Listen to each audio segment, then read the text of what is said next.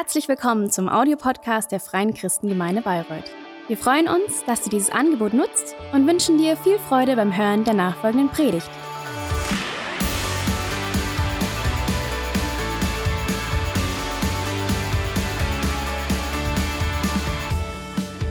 Dankeschön. So, seid ihr noch frisch? Seid ihr wach? Seid ihr bei mir? Sehr schön. Ich habe äh, passend zur Kindersegnung Schokolade mitgebracht. Also wer jetzt mit dem Kreislauf kämpft, der kann sich gerne gleich bei mir melden. Äh, Kinderriegel, Kinderschokolade. Ähm, ich habe zugegeben ein wenig drüber nachgedacht und ähm, wusste erstmal nicht so richtig, kann man die jetzt schon wieder kaufen oder nach diesem ganzen Ostern Salmonellenvorfall äh, Ferrero. Es tut mir sehr leid, weil ich liebe Kinderschokolade, aber ich glaube, man kann es jetzt mittlerweile wieder essen, okay? Ähm, wie gut ist es, dass es doch Institute gibt, die darauf achten und regelmäßig überprüfen, äh, dass auch alles sauber ist und rein ist und nicht verunreinigt. Und dann kann man den Verbraucher ganz schnell warnen und äh, alles wieder zurückrufen, was irgendwie nicht ganz so schön ist. Und äh, dann sind doch alle wieder ganz happy. Ähm, ich habe mal als ich darüber nachgedacht habe, äh, im Internet geforscht und äh, ich bin auf die Seite lebensmittelwarnung.de gestoßen und wollte mich doch mal informieren, ob das jetzt wieder geht. Und ähm, da habe ich gesehen, dass so die letzten Tage und Wochen ordentlich gewarnt wurde. Und ich habe so eine kleine Liste mitgebracht. Ähm, ja, was einem so alles begegnen kann beim Essen oder Einkaufen. Also, wir starten mal mit Salmonellen, wir starten mit Keimen, Noroviren, Antibiotika, Schimmelpilze, Mehltau, Chlorat, krebserregende und Erbgut verändernde Kohlenwasserstoffe, Blei, Insektizide, dunkle Fremdkörper, was immer das auch ist, ähm, Kunststoffteile, Metallsplitter, kaut sich auch sehr schön, Glasscherben, Morphin und tatsächlich Ecstasy. Also gut, dass wir davor gewarnt werden und dass die Produkte schnell wieder aus dem Verkehr gerufen werden.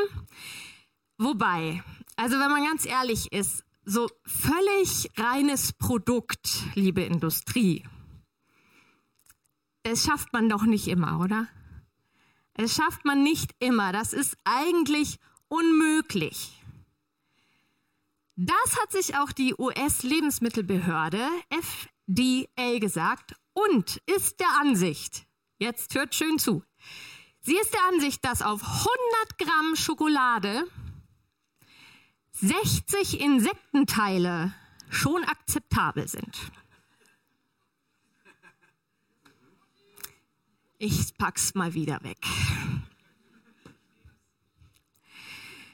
Äh, wir machen weiter. 250 Milliliter Fruchtsaft. Eine Made. Kommt, Leute. Geht. Passt.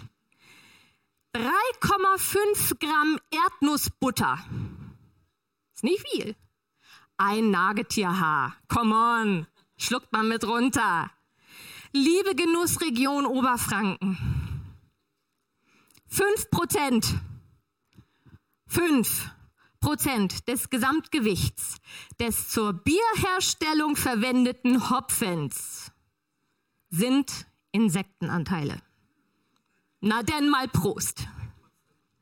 Schmeckt trotzdem, okay. Wir merken, leider entsprechen die Reinheitsanforderungen nicht immer unseren Erwartungen. Wir wünschen uns Reinheit. Ja? Reinheit ist wunderbar. Wenn etwas richtig gut ist, wie Schokolade, dann möchten wir es am liebsten in der reinsten Form. In der reinsten Form.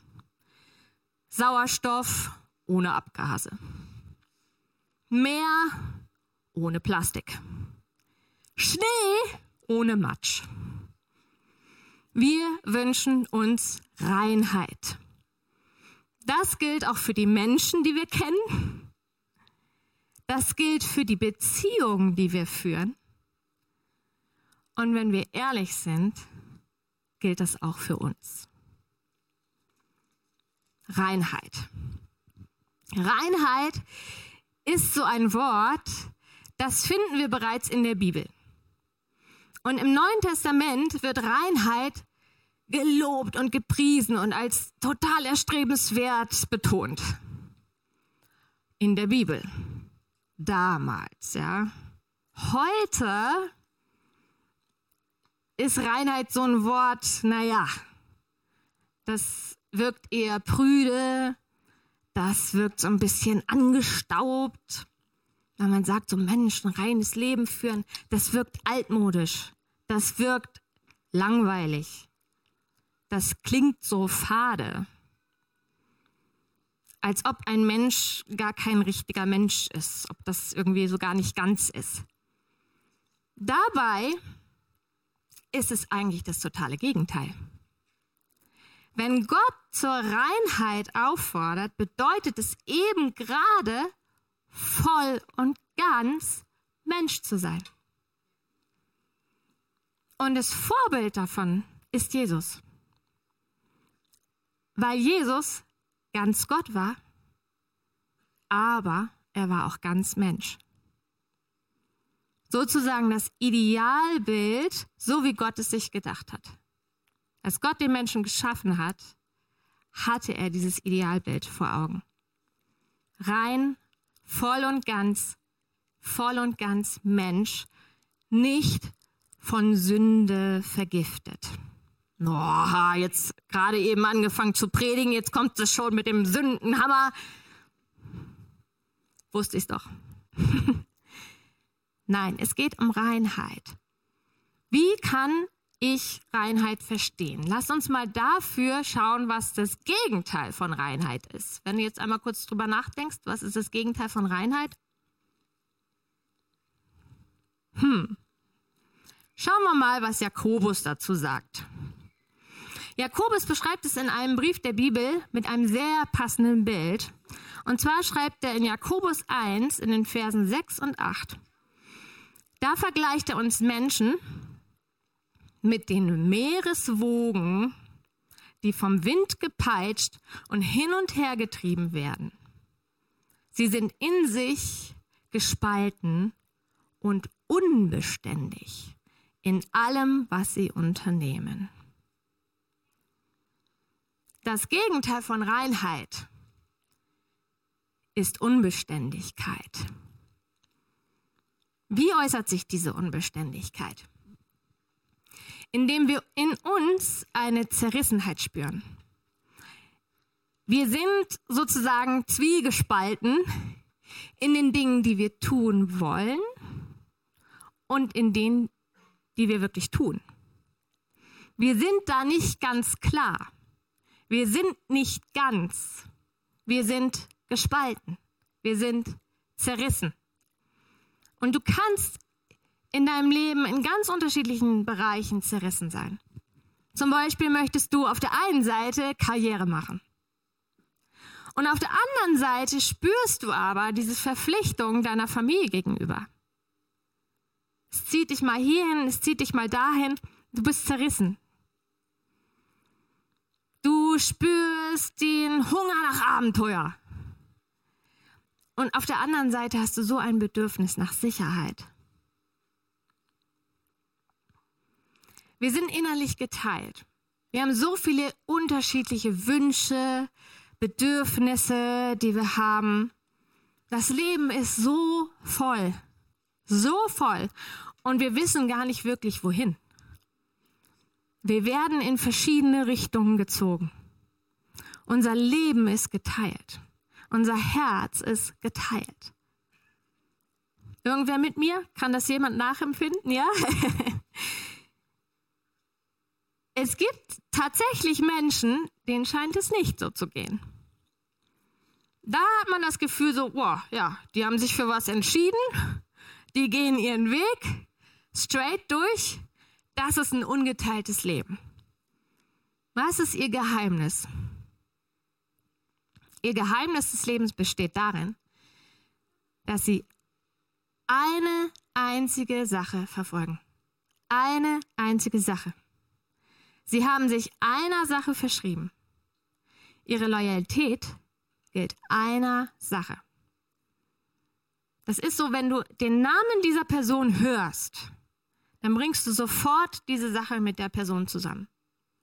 Automatisch, um mal ein Beispiel zu nennen. Also die Motive sind jetzt mal hinten angestellt, ja, ist alles nicht, naja, aber wenn du Napoleon hörst, dann denken wir automatisch, okay, Macht, ja. Wenn wir Donald Trump hören, gut, ist interessant, vielleicht werden jetzt auch unterschiedliche Meinungen hier, aber da fällt mir sofort Geld ein. Wenn wir Coco Chanel hören, Mode. Wir können so weitermachen. Und vielleicht kennst du auch Leute in deinem Bekanntenkreis, in deiner Familie, wo du sagst, so, boah, ja, also da fällt mir sofort so eine Sache ein, diese Person, das macht sie total aus. Diese Personen gehen völlig in dieser einen Sache auf. Und alle Entscheidungen, die sie treffen, alle Verpflichtungen, die sie haben, ordnen sich dieser Sache völlig unter. Da ist kein Hin und Her, wie diese Wellen, was wir gerade gelesen haben. Kein Schwapp hier, kein Schwapp da, sondern ihre Loyalität gilt dieser einen Sache. Ungeteilt. One thing. One thing. Darf ich dir mal eine Frage stellen? Was ist dein One Thing? Hast du ein One Thing? Oder schwappst du eher so ein bisschen durch die Weltgeschichte rum? Heute hier, morgen dort. Oder gibt es die eine Sache? Die eine Sache. Also ich muss sagen, mein Alltag sieht oft ganz anders aus als one thing. Das ist eher so a lot of things. Ich würde so gern ein Leben, so ein ach, so in Einfachheit, ja, so ganz ungeteilt, völlig konzentriert auf eine Sache, eine Richtung, ein Fokus. Und wenn es gut kommt, ist es dann auch noch etwas, was Inhalt hat und was etwas Gutes ist.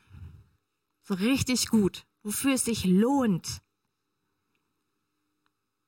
Fragen wir doch mal Jakobus, ob er einen Tipp für uns hat. Jakobus, Hast du einen Tipp für uns? Ja, sagt Jakobus in 4 Vers 8. Steht, gebt eure Herzen Gott hin, ihr Unentschlossenen, ihr Wellen, ihr Schwapp-Schwapp. Gebt eure Herzen Gott hin. Das klingt wirklich gut. Sich um Gottes Reich bemühen, das zu leben, was Gott auf dem Herzen liegt. Gib dein Herz Gott hin. Spätestens da merke ich, lieber Jakobus, wie zerrissen ich wirklich bin. Geht's euch auch so? Auf der einen Seite sehen wir uns nach dieser Vertrautheit mit Gott und gleichzeitig fliehen wir davor. Es ist uns zu nah. Wir fühlen uns auf der einen Seite von diesem Leben mit Jesus angezogen,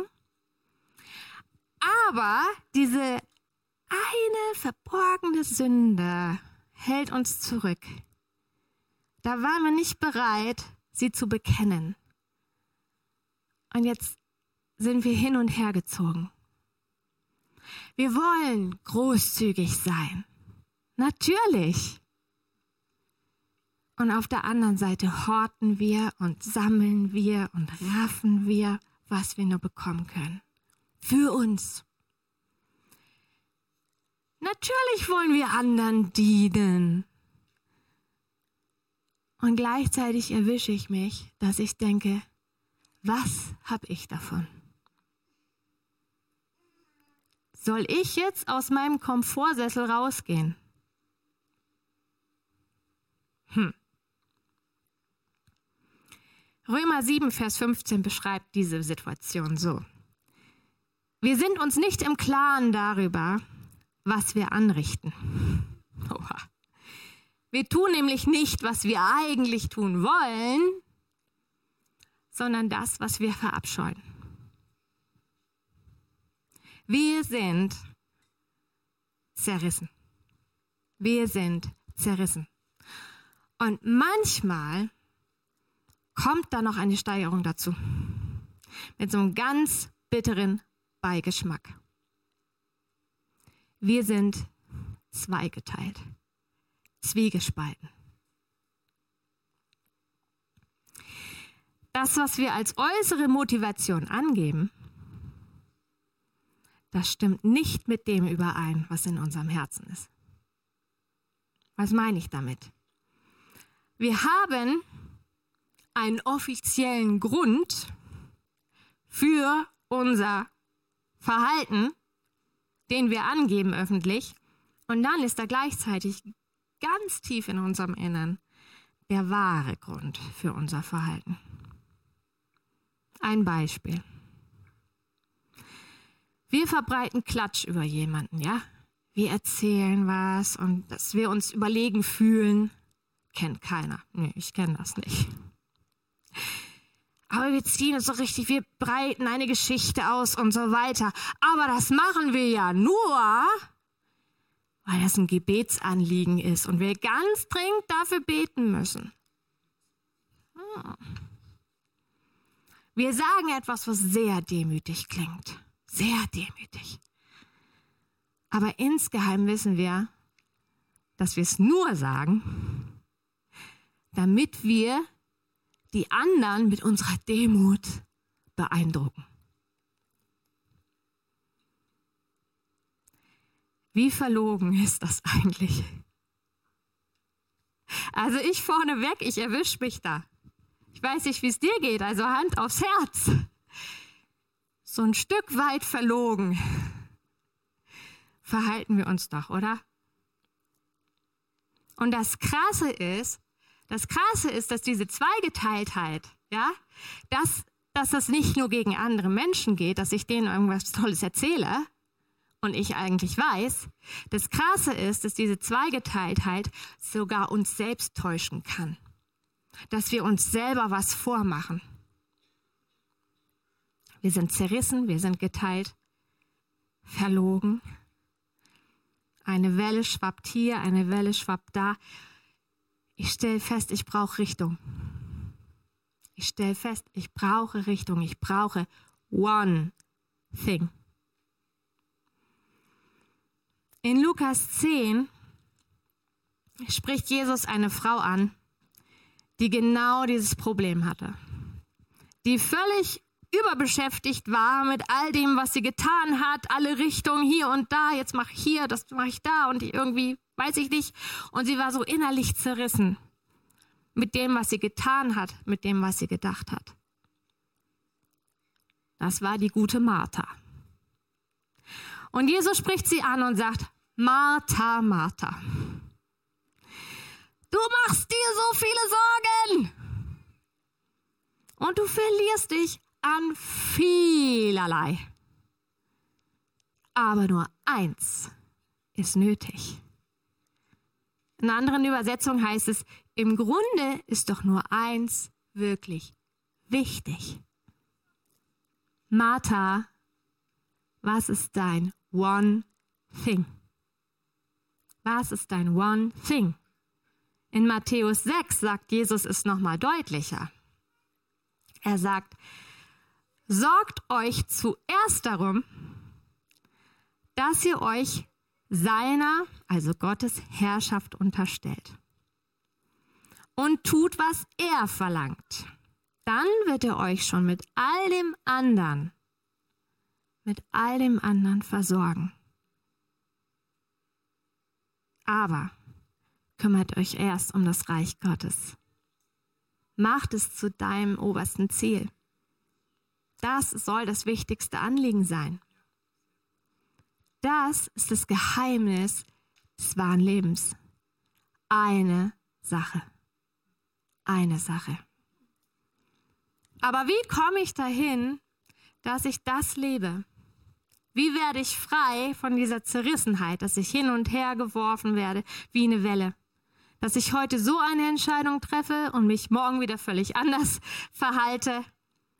Wie führe ich ein ungeteiltes Leben.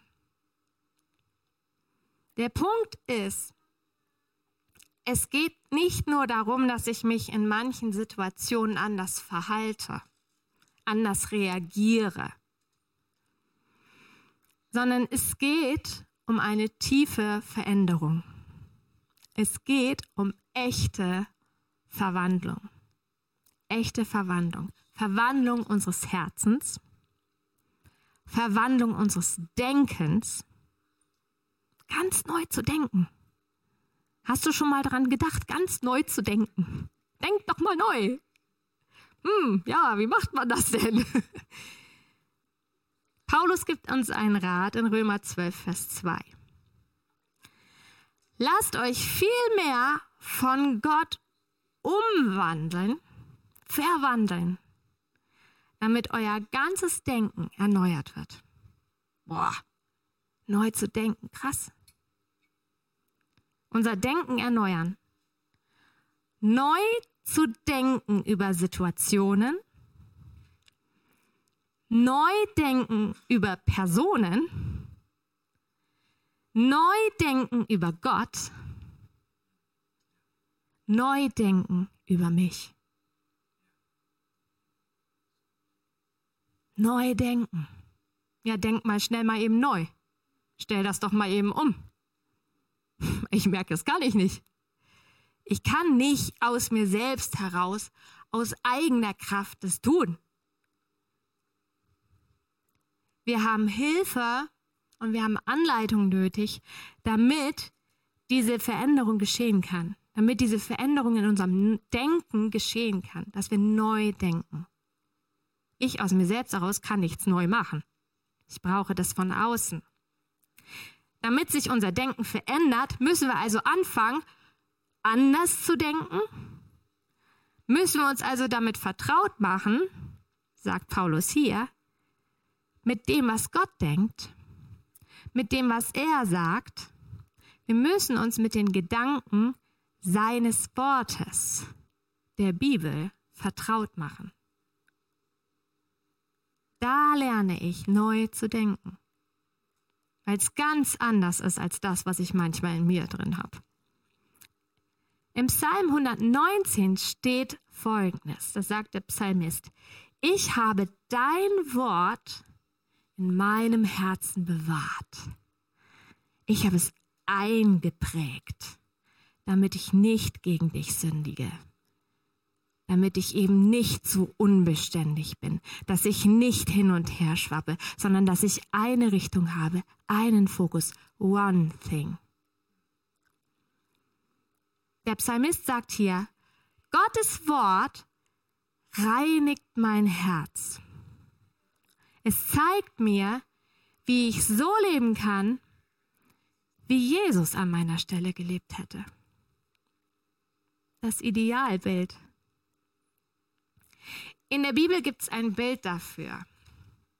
In Epheser 5 steht folgendes. Ihr Männer liebt eure Frauen so, wie Christus die Gemeinde geliebt hat. Er hat sein Leben für sie gegeben, um sie was? Um sie rein und heilig zu machen. Im Wasser der Taufe und durch das dabei gesprochene Wort denn er wollte sie als seine Braut in makelloser Schönheit vor sich stellen, ohne Flecken und Falten hm, oder einen anderen Fehler, heilig und vollkommen, in anderen Worten rein. Wir, die neue Gemeinde, die Braut, wird es hier beschrieben, sollen durch das Wort im Wasser reingewaschen werden. Wir brauchen das Wort. Ich habe ein bisschen Anschauungsmaterial mitgebracht. Ich vergleiche mal unser Herz, unser Denken mit diesem Handtuch, ja? Also, jeden Tag gehen wir durchs Leben und es kommen dann so Eindrücke auf uns, Prägungen, Dinge, die wir hören, Gedanken, die wir denken. Wir sind vollgestopft von falschen Überzeugungen, Haltungen, tödliche Gefühle, fehlgeleitete Pläne, Hoffnung, Ängste. Manche Gedanken sind ein bisschen verschmutzt. Die kriegt man schnell weg wieder. Aber manchmal gibt es auch so richtige Schmutzklumpen. Ei. So ähnlich sieht es aus, wenn mein Sohn beim Fußball war. so richtige Schmutzklumpen, ja, so richtig. Oh. Die Bibel spricht hier von einem sehr interessanten Wort. Die Bibel sagt zu diesen Gedanken Logismoi. Ich hoffe, ich spreche es richtig aus. Logismoi. Logismoi ist griechisch und es heißt falsche Gedanken und Wünsche in uns. Das sind so falsche Gedanken und Wünsche, die uns echt zur Verzweiflung leiten. Die uns in irgendwas reinbringen, wo wir eigentlich gar nicht hinwollen. Jemand hat mal geschrieben, dass Logismoi der Anlauf in die Sünde ist. Ja, da schleichen sich jeden Tag so Gedanken ein und man merkt so, boah, das lastet so auf meinem Herzen, in meinem Denken. Das wird irgendwie, das wird ja gar nicht mehr sauber. Wenn ein Handtuch schmutzig ist, dann stecke ich es in die Waschmaschine. Ja, das ist doch super. Steck's in die Waschmaschine. Tada! Und dann ist es wieder sauber. Das geht doch ganz einfach. Also steck dein Herz mal in die Waschmaschine. Wäre schön, wenn das ginge, oder? ja, ich mach mal kurz ein bisschen Hygiene. Aber das ist doch schön, dass es so etwas gibt, dass wenn etwas schmutzig ist, ich es behandeln kann und dann kommt es wieder so raus, wie der Zustand, wie der ursprüngliche Zustand gedacht war. Es war ja so gedacht. Nicht so.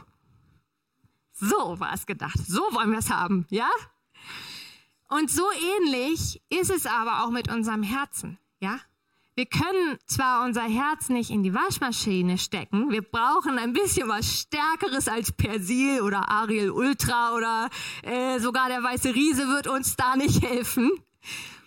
Die einzig wahre Fleckenbekämpfung und die porentiefe Reinigung kann nur ein Mittel bewirken. Ja? Und das ist eine gut gemeinte Dosis Logos. Logos, das Wort Gottes. Ich stelle mir gerade so eine Werbung vor. Bekämpfen Sie Logismol mit der täglichen Dosis Logos. Hundertprozentige Tiefenreinigung dringt in jede Pore, jede Faser. Ich brauche Reinheit des Herzens. Ich brauche Gottes Vollwaschgang. Absolut. Absolut. Jeden Tag neu.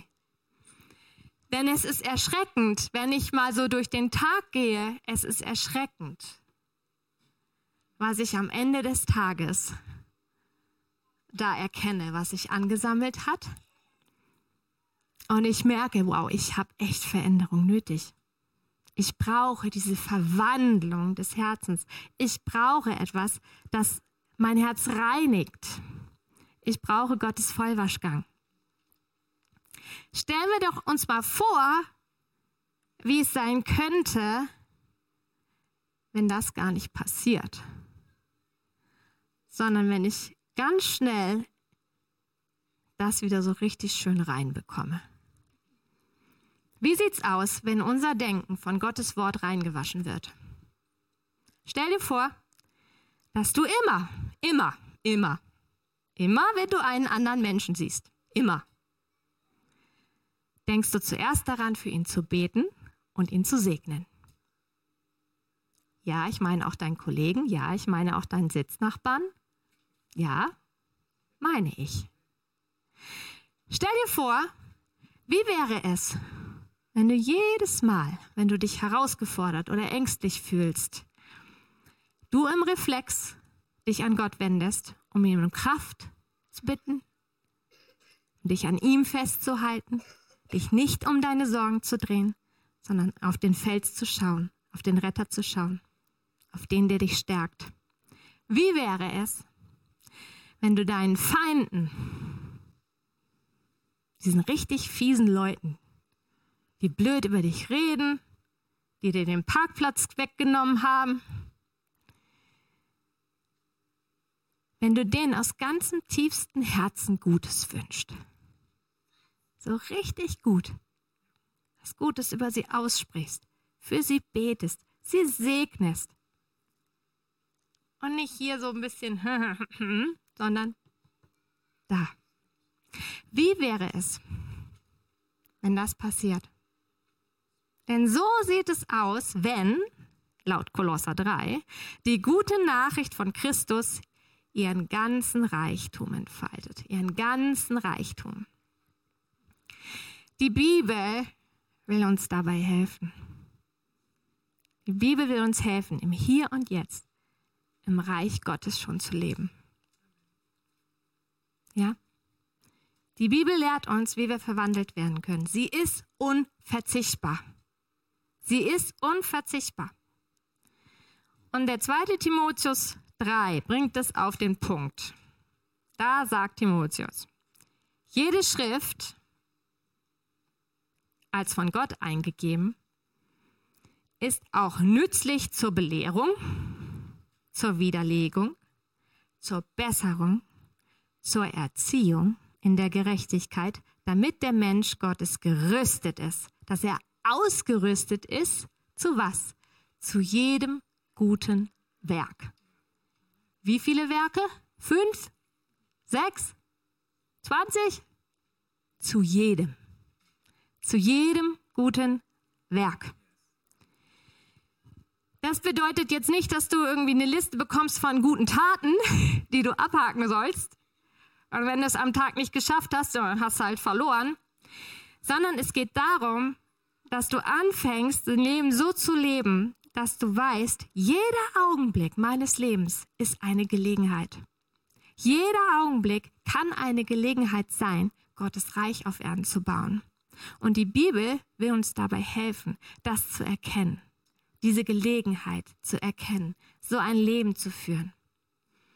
John Ortberg schreibt, wenn die Bibel ihren Auftrag vollständig erfüllen könnte, dann würde sich unser Denken so verändern, so mit Wahrheit, Liebe, Freude und Demut angefüllt sein, dass unser Leben zu einer ununterbrochenen Serie guter Werke wird, die sich durch ihre Güte und Schönheit auszeichnen.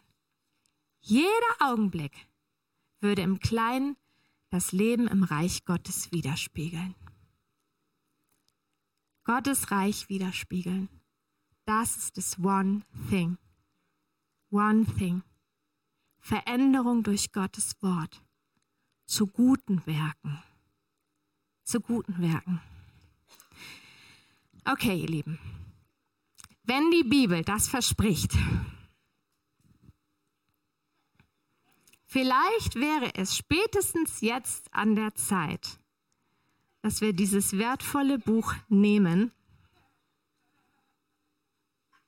und dass wir anfangen darin zu lesen dass wir anfangen, darin zu lesen. Regelmäßig. Ja? Nicht nur die Weihnachtsgeschichte zu Weihnachten, tagtäglich. Und ich meine, nicht nur sich damit so ein bisschen vertraut machen, so, na, ich weiß ungefähr, wo was steht. Auch nicht nur studieren, dass ich so ein bisschen Wissen habe und weiß, ne, okay, ich kenne mich aus, sondern dass wir über dieses Buch meditieren dass wir richtig meditieren. Und ich meine jetzt nichts Esoterisches, ja, sondern meditieren bedeutet nichts anderes, als sich in Gedanken versenken, darüber nachzudenken und sich auf etwas vorzubereiten, etwas abmessen, versunken sein. Ihr Lieben, das ist was ganz anderes, als einfach nur einen Text zu lesen. Meditieren. Und ich möchte dich heute, ich möchte uns heute neu ermutigen und motivieren, hey, nimm die Bibel in die Hand. Und nimm sie nicht nur in die Hand, schlag sie auf und nimm sie dir zu Herzen. Nimm sie dir zu Herzen. Wie mache ich das? Wie lese ich denn das? Das ist so ein dickes Buch. Ich habe zum Schluss ein paar Vorschläge mitgebracht, wie wir über die Bibel meditieren können. Es sind nur Vorschläge. Aber mir hat es sehr geholfen und ich hoffe, dass es dir auch hilft. Fünf Punkte. Punkt 1. Bitte Gott, dir in der Bibel zu begegnen. Bevor du anfängst zu lesen, bete. Gott ist da. Gott ist gegenwärtig und er möchte eingeladen werden. Er drängt sich nicht auf, sondern er wartet. Und wenn du betest, bitte Gott, dass er zu dir spricht. Und dann erwarte auch, dass er spricht. Mit offenem Herzen. Und wenn wir offen dafür sind, hey, da habe ich es schon so oft erlebt, wirklich, dass Gott durch sein Wort mitten ins Herz trifft. Mitten ins Herz. Zweitens, lies die Bibel in einer nachgiebigen Haltung. Was heißt das? In einer nachgiebigen Haltung. Unser Ziel beim Lesen ist Veränderung. Ja? Wir wollen uns verwandeln lassen, unser Denken erneuern. Es ist in erster Linie nicht Information, die wir aufnehmen, sondern wir wollen verändert werden. Es geht nicht um das Wissen über das Wort, damit ich theologische Diskussionen führen kann, sondern es geht um das Waschen mit dem Wort. Um das Waschen mit dem Wort, das mein Herz durchtränkt, dass es gereinigt wird. Und dafür ist es wichtig, dass wir zu Gott kommen in Demut und Bescheidenheit und sagen, ja Gott, da ist einiges zu waschen.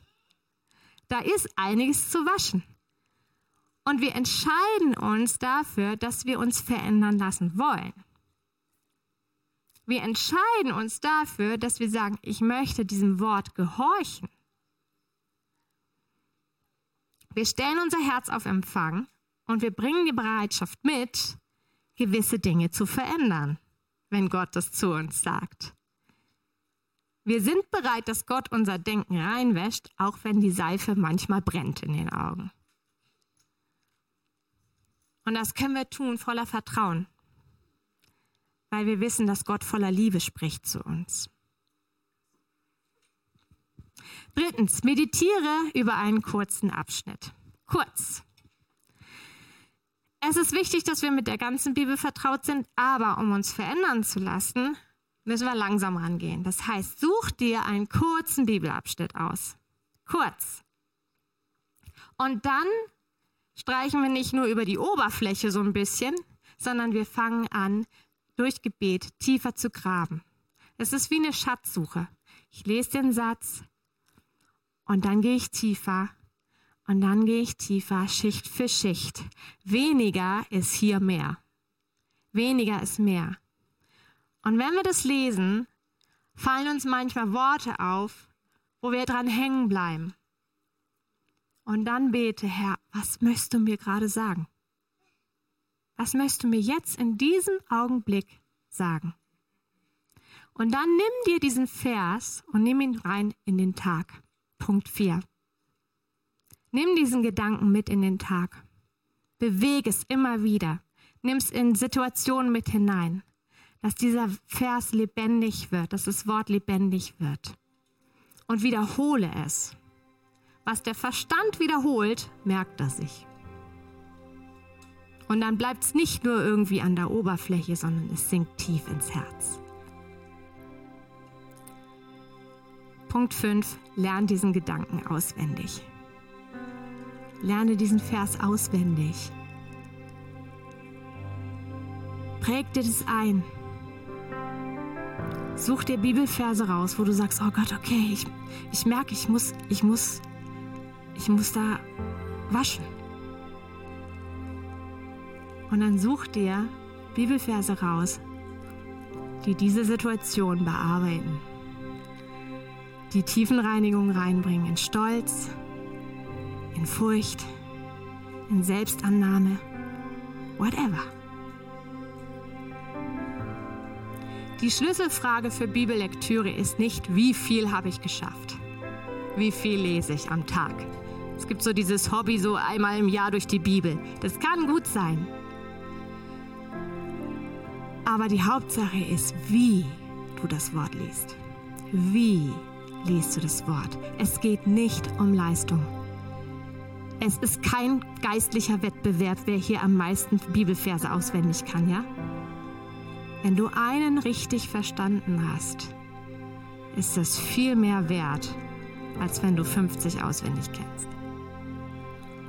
Es geht um die Verhan Verwandlung unseres Herzens. Geistliche Reife misst man nicht am Bibelwissen. Es geht darum, was das Wissen mit unserem Herzen macht. Dass ich es bewege. Das Ziel besteht nicht darin, dass ich möglichst schnell durch die Bibel komme und sage, jupp, ich hab's. Das Ziel ist, dass die Bibel uns durchdringt.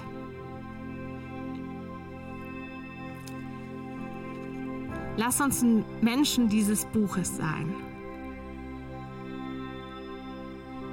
Zum Abschluss möchte ich euch eine Geschichte vorlesen. J.K. Chesterton war ein gebildeter Mann und Schriftsteller in der ersten Hälfte des 20. Jahrhunderts. Eines Tages wurde er gefragt, wenn Sie auf eine einsame Insel verbannt werden würden und dürften nur ein Buch mitnehmen, welches würden Sie sich aussuchen? Da Chesterton sehr gläubig war, dachte man natürlich, dass er die Bibel nennen würde. Aber das machte er nicht. Stattdessen nannte er Thomas Praxisratgeber für den Schiffsbau. Absolut sinnvoll. Wenn wir auf einer Insel festsitzen, ja, brauchen wir ein Buch, das uns hilft, nach Hause zu kommen. In dieser Situation auf der Insel wollen wir nicht unterhalten oder informiert werden. Wir brauchen ein Buch, das uns zeigt, wie wir gerettet werden können.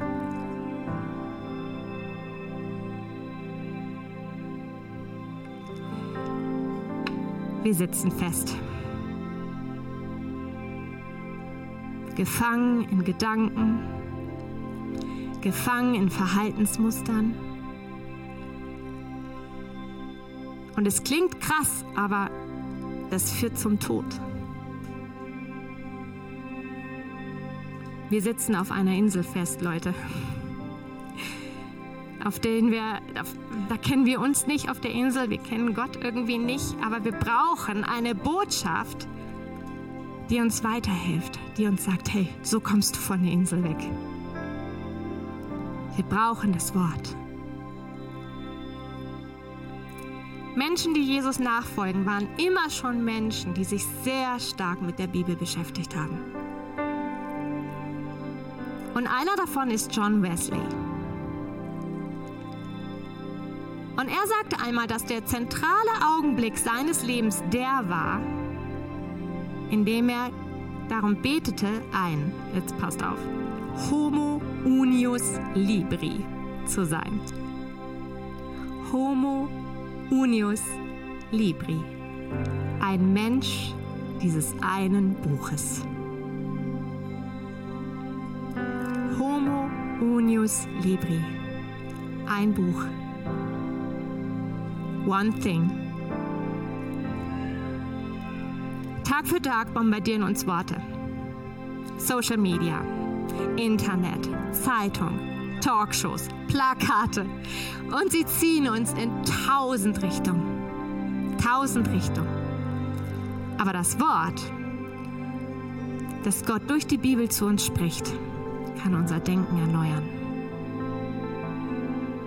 Und der Weg dahin geht so, wie Augustinus sagt. Nimm es, lies es. Nimm es, les es. Lass uns aufstehen.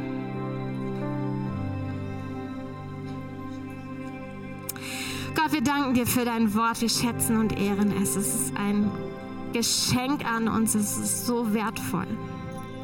Ich danke dir, dass du dein Wort uns gegeben hast und dass dein Wort Leben verspricht, dass es voller Hoffnung ist, dass es voller Bedeutung ist. Und ich danke dir, dass Veränderung möglich ist. Ich danke dir, dass unser Denken erneuert werden kann und wir öffnen uns heute Morgen ganz bewusst für dein Wort, für dein Reden. Und wir bitten dich, dass du uns begegnest, dass wir nicht da jetzt äh, aufhören mit diesem Sonntag, sondern dass wir uns zu Hause hinsetzen und dass wir dein Wort aufschlagen. Herr, wir wollen in Demut hören und wir wollen gehorchen. Und Herr, ich bitte dich, dass du unsere Herzen öffnest, dass du unsere Augen des Herzens öffnest, dass wir erkennen. Heiliger Geist, ich bitte dich, dass du durch das Wort uns Erkenntnis und Offenbarung und Weisheit schenkst. Und Gott, ich bete, dass du neuen Hunger nach deinem Wort schickst. Neuen Hunger, dass wir, wenn wir dein Wort in die Hand nehmen, dass es nicht nur Texte sind, die wir lesen, sondern dass du selbst uns begegnest und dass du uns veränderst. Ich bete, dass du eine neue Leidenschaft für dein Wort entfachst, Herr. Dass wir tief eintauchen, dass wir graben, dass wir essen, dass wir schmecken und dass es tägliche Nahrung für uns wird, Herr.